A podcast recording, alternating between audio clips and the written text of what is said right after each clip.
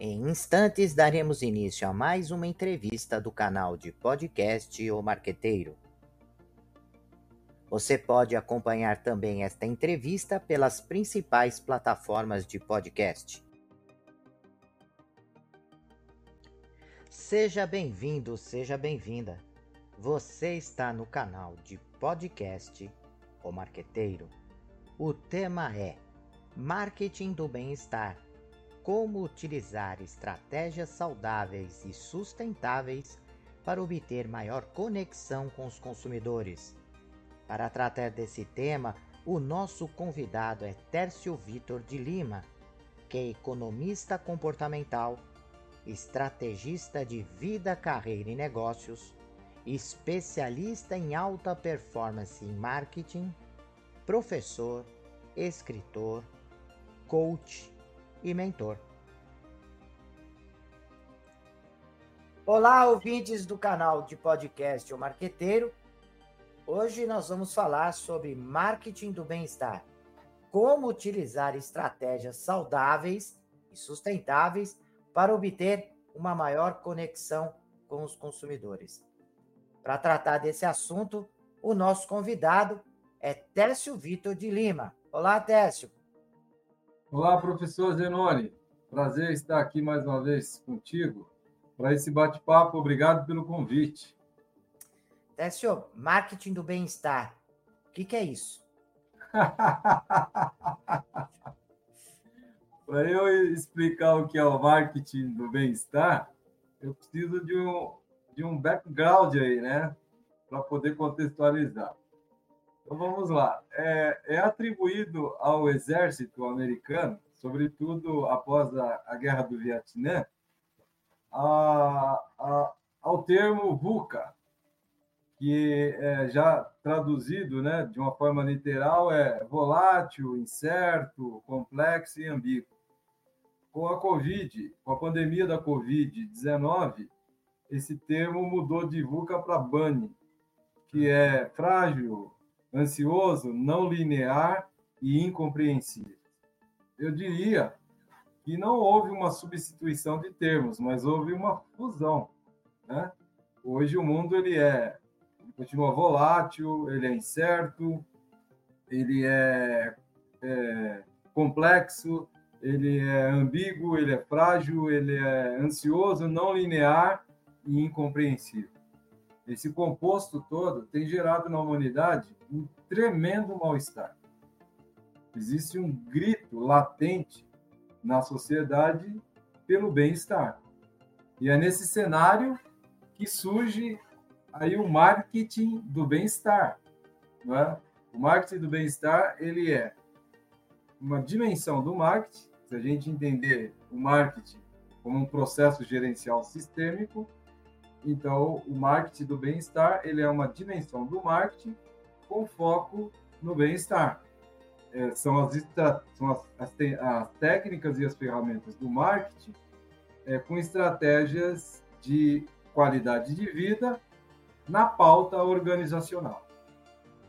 É, porque é, essa ideia, né? Eu, eu, fiz essa provocação porque o, o tema poderia sugerir que nós estamos falando da aplicação dos conceitos de marketing a um setor específico da economia ou da atividade comercial, que são aquelas empresas que desenvolvem ações como academia eh, clínicas que podem contribuir para que o ser humano possa ter um bem-estar físico, social e emocional adequado. Mas, é, na verdade, é, essa ideia do marketing de bem-estar não é exatamente isso. É, ela é aplicada a todo e qualquer tipo de organização que procura se aproximar do consumidor no sentido de deixar ele mais feliz, mais contente, mais alegre, né, mais pleno na, na relação comercial. Não é isso, Otécio? É, e mais engajado com a marca e convertendo mais em negócios, né? Eu tenho uma pesquisa aqui também da McKinsey, foi feita em 2020, ano passado, 79% do, dos entrevistados eles, é, eles priorizam essa questão do bem-estar na hora de escolher marcas e produtos. E 42% eles querem só fazer negócios com marcas é, é, e produtos que estejam engajados com essa questão do bem-estar. Né? E, a, a, e, e, as marcas hoje elas estão a, atribuindo a esse pacote do bem-estar as questões é, da saúde física, da saúde mental e de práticas sustentáveis, né? Só que você comentou algo aí que eu acho bastante significativo. O mercado ele é constituído de indivíduos e eu fiz aqui um background inicial dizendo que o mundo hoje há um clamor pelo bem-estar. Na minha percepção, e como eu sou homem, o homem dos gaps, da, da identificação dos gaps, eu, eu vejo que nesse processo ali há um gap também que precisa ser atentado pelas marcas e pelo, né, pelas empresas em geral. Porque o ser humano ele não é apenas constituído de corpo, matéria e de mente e da psique. Então eu vou me remeter à sabedoria grega para explicar um pouco isso aí e trazer um incremento que complementa esse gap. Por exemplo, os gregos eles têm três definições para a vida. Né? Ele tem a vida tisoi, que é a vida espiritual, que eles chamam de vida tisoi no grego. Tem a vida psique, que está relacionado à, à, mente, né? que deu origem à ciência da psicologia. E tem a vida bios, que está relacionada ao corpo. Então, nós temos esse, essas três macro áreas da vida que precisam ser exercitadas em igual medida para que haja um equilíbrio e traga esse bem-estar tão esperado, né? Você não consegue é, ter uma boa saúde física se você não tiver uma saúde mental. De igual modo, você não consegue ter uma saúde mental se você não tiver uma saúde espiritual. E quando eu falo de espiritual, eu estou despojado de qualquer conotação religiosa embora eu respeite todas, mas eu estou falando de espiritualidade. Estou falando de práticas e ações práticas que as empresas podem implantar dentro das suas instalações para que é, favoreçam é, o exercício da prática espiritual, da prática mental e de saúde mental e da prática de saúde física para seus colaboradores. Juntando isso com as ações sustentáveis, isso é percebido pelos consumidores. E eles estão propensos a fazer negócio com empresas que têm essa autenticidade. Mas, Técio, isso é uma característica do consumidor, do mercado de uma maneira geral, ou apenas ainda de um grupo restrito de consumidores que já perceberam a importância dessa conexão que vai além da, da comercialização de um produto ou serviço, onde a empresa se preocupa também com uma relação saudável né, e sustentável. Isso é, é específico de um grupo de consumidores ou você já percebe que, de uma maneira geral, é um comportamento de mercado? Sim, eu percebo que é um comportamento de mercado porque eu trago aqui, inclusive, dados de pesquisa recente, né? Na pesquisa aponta que quase a metade dos entrevistados, e aí foi uma pesquisa de amostragem geral, né? dá um, um panorama bem preciso de mercado. Tira essa conotação de um grupo específico de pessoas, mas apresenta o mercado em geral. Então, há quase que a metade desses entrevistados só, e só estão propensos a fazer negócio com marcas que é, tenham políticas de bem-estar, é, tanto dentro das instalações como fora das instalações. Aí você vai me perguntar, talvez, mas como é que o mercado, o consumidor, percebe isso? Ah, por conta da automação e das ferramentas de tecnologia, eles conseguem perceber isso facilmente. E hoje, é, o consumidor ele não precisa é, necessariamente consumir um produto ou serviço para ter uma boa ou ruim experiência em relação a isso. Então, ele se relaciona em grupos, nas redes sociais, em várias comunidades, e ele está atento ao que os amigos falam, ao que os parentes falam. Por exemplo, essa empresa ela tem um discurso, uma mensagem de que ela tem práticas sustentáveis, de que ela tem saúde, práticas de saúde física e de saúde mental para os funcionários, só que ela conhece alguém, amiga dela, um parente dela, que trabalha nessa empresa e não vê isso.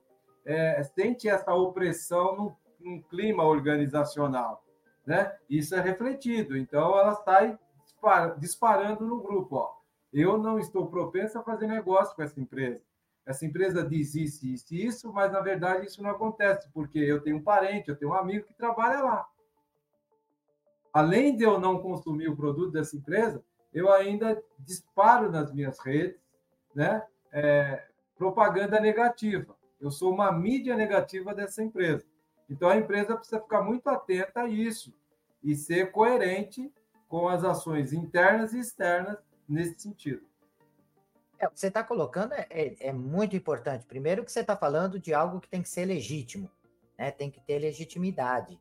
As ações, aquilo que você fala, tem que estar é, evidente em todas as suas relações. Isso é muito importante, né? Você disse, não adianta nada é, eu ter toda uma preocupação de apresentar uh, uma visão é, de ações é, saudáveis, sustentáveis, né? Que possam é, dar uma, uma sensação de bem-estar para as pessoas nessa relação comercial, se eu não tenho essa mesma preocupação com os colaboradores, fornecedores, parceiros de negócio, quer dizer, é, é, pessoas que estão ao redor das companhias, né? Se você não propicia que aquela, aqueles moradores que estão próximos à unidade da empresa também não percebem, independente se são consumidores ou não, mas se elas não têm é, uma relação saudável com essa empresa é, em função da localidade onde ela está inserida. Então, assim, é um, é um princípio que deve nortear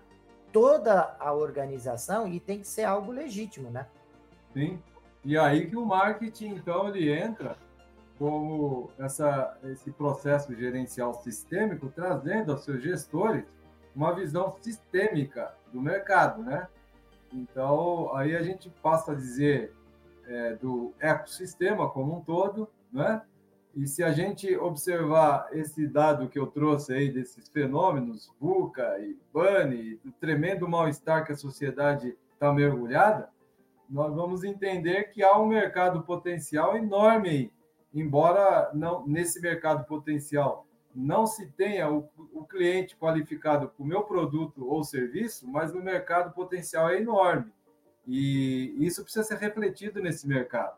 Né? E eu, como é que eu vou é, exigir de um colaborador interno que ele tenha é, essa prática, que ele demonstre, através das suas ações e atitudes, um bem-estar pleno, se ele não tem isso dentro de casa, né? É, se ele não tem é, um exercício contínuo de, de, de da, do, da saúde física, se ele não tem um exercício contínuo da saúde mental, haja vista que a saúde mental hoje é uma preocupação enorme das empresas, os burnouts da vida estão por aí, né? E graças a Deus que descobriram isso, mas há um contingente da massa empregada, dos trabalhadores muito grandes, sendo afastado por conta disso, né? e também proporcionar esse isso que eu trago como um pulo do gato aqui para que haja esse equilíbrio, que é a questão espiritual. E é possível a empresa ter essas práticas dentro das instalações, tanto uma como a outra. Se houver tempo e houver é, necessidade, eu posso até citar aqui algumas ações práticas que elas podem fazer para manter a sua equipe de colaboradores saudáveis e isso vai refletir no atendimento e na qualidade do atendimento que ele dá para o cliente, para o consumidor e percebido pelo consumidor gostaríamos de ouvir, porque realmente eu acho que é de extrema importância, né? Mesmo porque você toca num assunto é, importante que é, é, que você pode levar a, aspectos e características é, e de espiritualidade sem confundir com religião, respeitando a religião de cada um dos seus funcionários, os seus dogmas, né, as suas crenças, os seus valores. Mas você pode trazer para dentro da organização é, um, uma visão de espiritualidade que norteia todo e qualquer tipo de religião, né? Porque são valores é, morais inquestionáveis e que permeiam todo e qualquer tipo de, de religião. Então, nós gostaríamos sim de, de entender um pouco quais seriam essas práticas, essa, essas características que podem colaborar e, e ajudar as organizações a terem conexões mais saudáveis, sustentáveis com os consumidores. Legal. E sabe que é, eu vou começar pelo, pela espiritualidade, que é a parte mais subjetiva do ser humano, da constituição humana. E daí eu vou passando para a psique e depois eu chego no bios, tá? Então, você sabe que uma das definições conceituais de religião é religar, né? Religar o homem a Deus, que é o ser supremo, levar o homem a Deus. Isso todo ser humano quer. O que ele não quer é ficar muito preso a dogmas e, e, e, e doutrinas religiosas, porque isso prende um pouco, escraviza um pouco. Então, o homem quer chegar a Deus. E o homem, o ser humano, e esse é um tema que eu já venho estudando há alguns anos, o, o, o homem ele sente essa necessidade de um exercício espiritual. E eu vejo com bons olhos na perspectiva mercadológica, porque o mercado está enxergando, em alguma medida, isso. Haja vista que hoje a gente já tem até é, estilo ou tipo de liderança típico para isso. Hoje está muito em alta a liderança espiritual. Mas aí há um assunto muito complexo, um assunto muito desafiador, porque ele mexe com fé, e não apenas com crença, mexe com fé. Fé é um alicerce profundo do ser humano. Por isso que eu respeito todas as religiões e, não, e, e tenho muito cuidado de falar disso para eu não ferir a fé da pessoa. Porque se você fere a fé de um ser humano, você acaba ruindo com a estrutura que ele tem. E isso é muito complicado. Então, é, a gente tem que ter muito cuidado. Mas vamos falar aqui de, algum, de algo que está na pauta do dia e que ele é intrinsecamente ligado à religiosidade. E fica mais fácil isso. Por exemplo, a empatia está ligada à, espiritualidade, a, a gratidão está ligada à espiritualidade, o perdão está ligado à espiritualidade. Não é?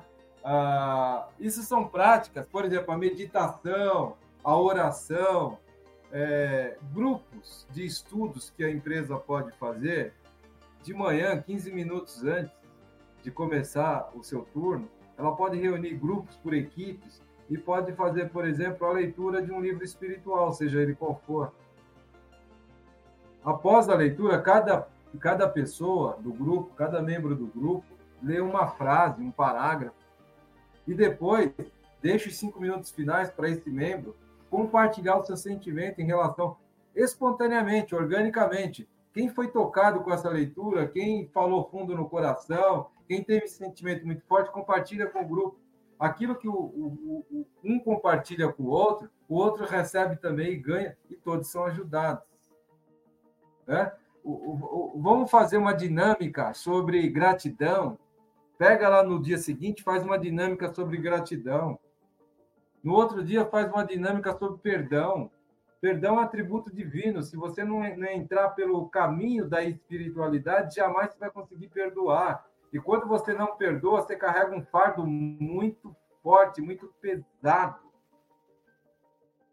E pode prejudicar toda a sua saúde, se você não aprender isso. E hoje tem meios de se fazer isso de uma forma muito orgânica, rápida, a empatia, como me colocar no lugar do outro, como exercitar, como fazer uma meditação rápida, guiada ou não, como fazer uma oração. Tudo isso são práticas de espiritualidade que você pode, e tantas outras que o tempo não vai permitir falar. Dá para fazer dentro do ambiente corporativo. Por exemplo, saúde mental, é, inteligência emocional, autoconhecimento. Eu costumo dizer que o autoconhecimento nos cura, quando não aponta um caminho para. O ser humano consegue, consegue entender e compreender tudo fora dele, de maneira objetiva, mas ele não entende minimamente nada do ser dele. Ele não entende como se constrói uma cadeia de pensamentos, ele não entende como se constrói, quais são os pilares que estruturam o modelo mental e que as ações que ele tem, o comportamento que ele tem, só reverberam o que está no modelo mental dele, como é que se constrói isso? Isso tudo é possível fazer em dinâmica simples e explicar para as pessoas dentro do ambiente corporativo, para que ele tenha autoconhecimento, para ele saber gerir melhor as questões é, emocionais dele, para ele saber que determinado comportamento que ele tem não é uma coisa pontual, objetiva, de uma realidade objetiva, mas tem alguma coisa a ver com as crenças dele, porque são as crenças que determinam o comportamento. São os comportamentos que geram ações, são as ações que produzem resultado. O líder fica punindo é, punindo o, o, trabalhador por causa de comportamento, por exemplo, gestão de tempo. O rapaz chega toda vez, o colaborador chega todo dia atrasado. E o líder conversa, o líder dá advertência e ele perde a paciência e acaba mandando embora. Um exímio profissional que tem um bom hard skill, mas tem soft skill fragilizado. Ele tem problemas com gestão de tempo não é só dar um treinamento de gestão de tempo, é saber por que, que ele lida com o tempo dessa forma. De repente, ele pode pensar assim: ó, numa cidade caótica como São Paulo, num trânsito caótico, é normal chegar 15 minutos atrasado. Enquanto essa crença não for derrubada, nunca ele vai chegar no horário para nada.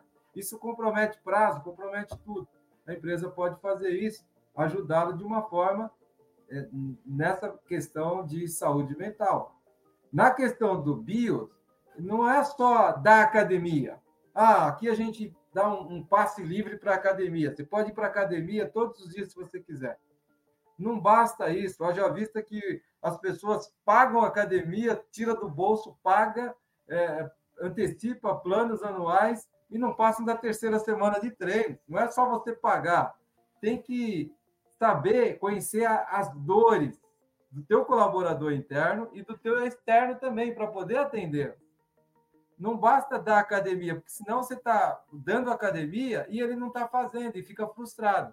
Tem que entender se ele, de fato, é, é, o ambiente academia é agradável para ele, se ele não gosta ou por que ele não gosta, de repente ele treina melhor lá no salão da empresa com os amigos da empresa. Às vezes sente vergonha de ir para academia. Né? Às vezes tem indisposição, tem preguiça, na maioria das vezes. Então não basta só isso. Tem que fazer um trabalho pontual para sanar, curar a dor do colaborador. Quando isso acontece, então você está é, proporcionando a ele um bem-estar pleno, ele vai se sentir mais feliz e realizado em tudo aquilo que ele faz. E você tocou a, a, sua fala, eu fiquei aqui, né, pensando e, e, e, bate exatamente com o que eu penso, a forma que eu sempre, sempre me incomodou bastante, Técio, o fato de que nós ouvimos desde criança dizendo, olha, não se pode discutir ou conversar sobre política, religião e futebol. E eu, isso sempre me incomodou bastante, porque eu sempre vi isso é, como uma maneira de separar grupos né? Porque eu não posso conversar sobre isso, não posso discutir, então as pessoas começam a se agrupar por esses interesses. Então, o, o, da religião A se agrupa com religião A, o B com a B, e aí você vai separando, né? E eu sempre achei, eu acho que você traz um pouquinho disso quando você fala, olha, nós podemos trazer práticas espirituais eh, para dentro da, da, empresa, onde cada um dentro do seu, da sua, do seu dogma pode falar, olha, eu tenho um livro que eu sigo, eu vou pegar um trecho e a gente vai discutir. E o outro esteja aberto a ouvir e, e, e, se relacionar com essa ideia. Né? Porque você vê, eu tenho a minha, a minha religião e eu compro uh, melancia de um, de uma de um que virou um amigo, não é mais um, um, apenas um, um vendedor de melancia, mas virou um amigo. Ele tem uma religião completamente oposta à minha e nós temos altas conversas e, e eu aprendo muito com ele na religião que ele tem, né? Ele apresenta a sua, os seus dogmas, ele apresenta as suas crenças, os seus valores, e eu apresento o meu, e a gente consegue conversar. Não modificar a visão dele, e ele também não está modificando a minha, mas eu consigo enxergar na fala dele características importantes do, do que ele me apresenta e que servem para a minha vida. Então, quando você traz essa possibilidade, né, e, e de, de trazer discussões para dentro da empresa nesse sentido, Eu acho que é algo que me incomodava e que é bom ouvir de você que essa prática ela é possível, né? Claro, precisa de um preparo, de um amadurecimento das empresas, precisa de um controle, né, para evitar que, que as pessoas uh, possam ter conflitos nessa, nessa visão, mas é possível discutir. Então, por que não discutir política? Por que não discutir é, é, é, esporte como, e times né, de futebol e não discutir religião? É, mostrando que é possível aprender é, com essas diferenças, né? E crescer com essas diferenças. Eu acho importante isso que você traz. Sim, e, e você toca num ponto importante. Eu tenho uh, recebido alguns estudos dessa geração mais recente, geração Z, Y etc. Né? Essa nova geração, essa nova massa de consumidores que tem se formando, vem se formando, elas estão mais abertas a isso. Haja vista que a dinâmica do mercado hoje também pede muito diversidade, né? inclusão. Fala-se muito em empatia. O que é empatia? Se você não tem um exercício espiritual adequado, independente da religião que você vá, que você segue, se você não tiver um exercício espiritual genuíno, orgânico, você não consegue praticar empatia. O que é empatia? Empatia é eu me colocar no lugar do outro, entender a dor do outro e não achar que eu tenho o gabarito do mundo. Tá tudo aí dentro do que você falou. Como isso é possível? Isso é possível se eu faço, se eu, se eu, se eu tenho uma espiritualidade, é, um exercício espiritual forte, contínuo, regular. E haja vista que o exercício espiritual ele começa por um esvaziamento. Jamais eu vou ser humilde com os meus pares ou demonstrar humildade se eu estou cheio de mim mesmo.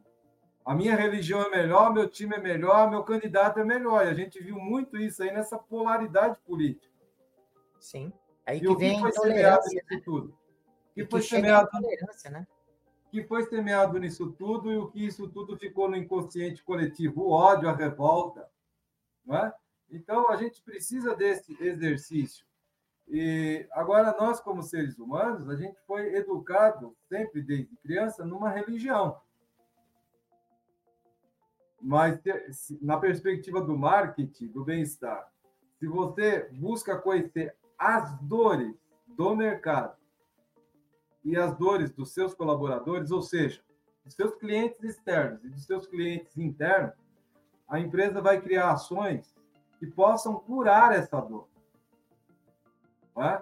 Então, é, se você utilizar as ferramentas certas para identificar essa dor, você vai perceber que lá no fundo, no mais íntimo de cada colaborador e de cada cliente, eles não estão a fim de defender uma religião e nem estão buscando uma religião. O que eles buscam mesmo é um exercício espiritual. Eles tentem essa carência.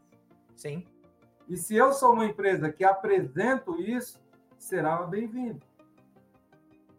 Puxa, que legal. Eu estou numa empresa hoje que eu me sinto bem lá dentro. O clima organizacional é muito bom. Eu, sou, eu, eu tenho a opção de falar e de ouvir de todos os temas, por mais complexos e polêmicos que eles sejam. E eu estou aprendendo de fato ali dentro o que é diversidade e inclusão. O respeito ao outro e a empatia. Mas como isso?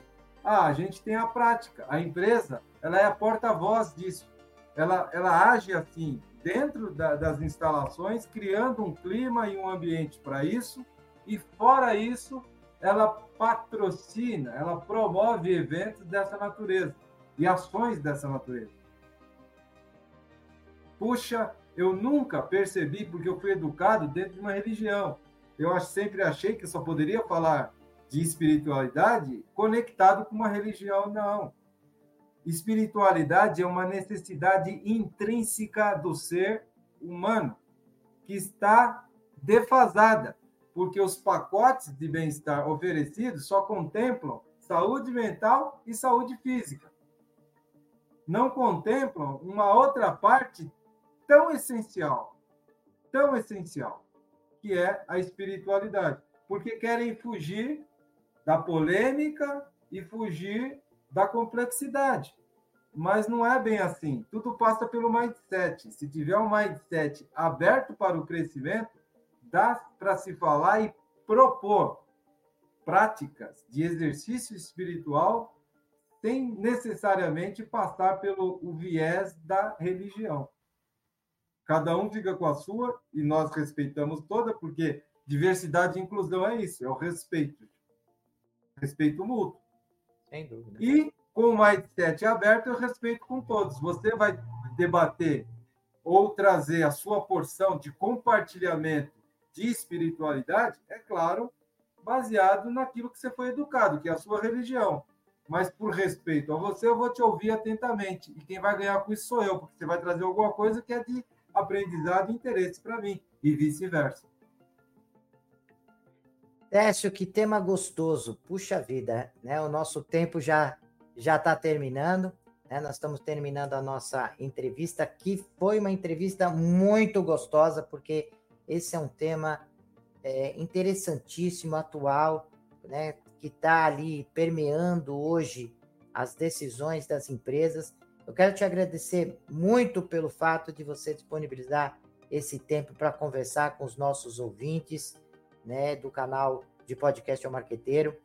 É, eu gostaria que você, nesses minutinhos finais, deixasse o seu contato, uma mensagem final, se você se sentir à vontade para falar com os nossos ouvintes. E já adiantar, né, que vocês podem enviar perguntas para o professor Técio Vitor, não só pelo contato que ele vai apresentar daqui a pouquinho, mas at através do nosso QR Code, que é, acessa diretamente nossa central de relacionamento. Todas as perguntas, opiniões, sugestões que chegam até nós, nós encaminhamos para os nossos entrevistados, que sempre respondem, sempre interagem.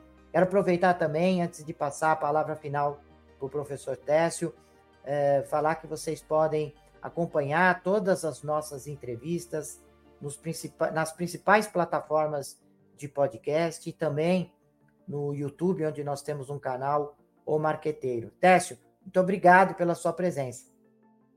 Eu que agradeço, professor Zenoni, agradeço também a todas as pessoas que estiveram aqui nesse bate-papo conosco, nos prestigiando. Meu, minha palavra final é a seguinte, né? O bem-estar é um clamor da humanidade. Talvez eu tenha trazido uma reflexão, uma luz para você nesse sentido, e você vai perceber que o que talvez esteja em disfunção na sua vida seja esse equilíbrio entre essas três macro áreas da vida, né? Que nós precisamos exercitá-la de igual modo. Eu descobri isso há 30 anos atrás e faço isso todos os dias ininterruptamente. E me considero já, no auge das minhas seis décadas, uma pessoa que tem esse bem-estar proposto aí, né?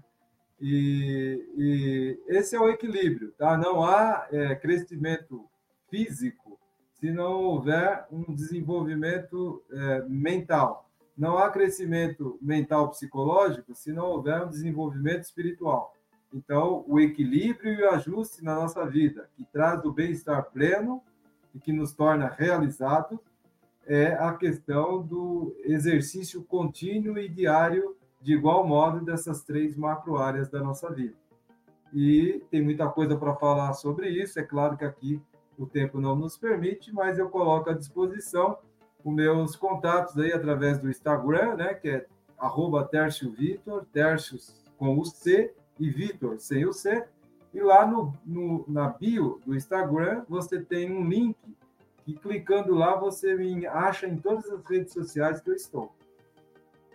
Obrigado mais uma vez, Técio, por esse carinho com o canal, com esse, por disponibilizar seu tempo e prezados ouvintes, até o nosso próximo podcast. Até lá. O podcast O Marqueteiro é um canal de entrevistas e reflexões sobre conceitos, estratégias e práticas do marketing moderno. De forma descontraída e objetiva, o canal traz conceitos do marketing moderno através de especialistas conceituados que trazem as visões práticas e teóricas. O canal foi criado para auxiliar gestores, pesquisadores e estudantes no aprendizados de estratégias e técnicas de marketing aplicadas ao mercado competitivo. Deixe seus comentários, sugestões e opiniões e aproveite e se inscreva no canal.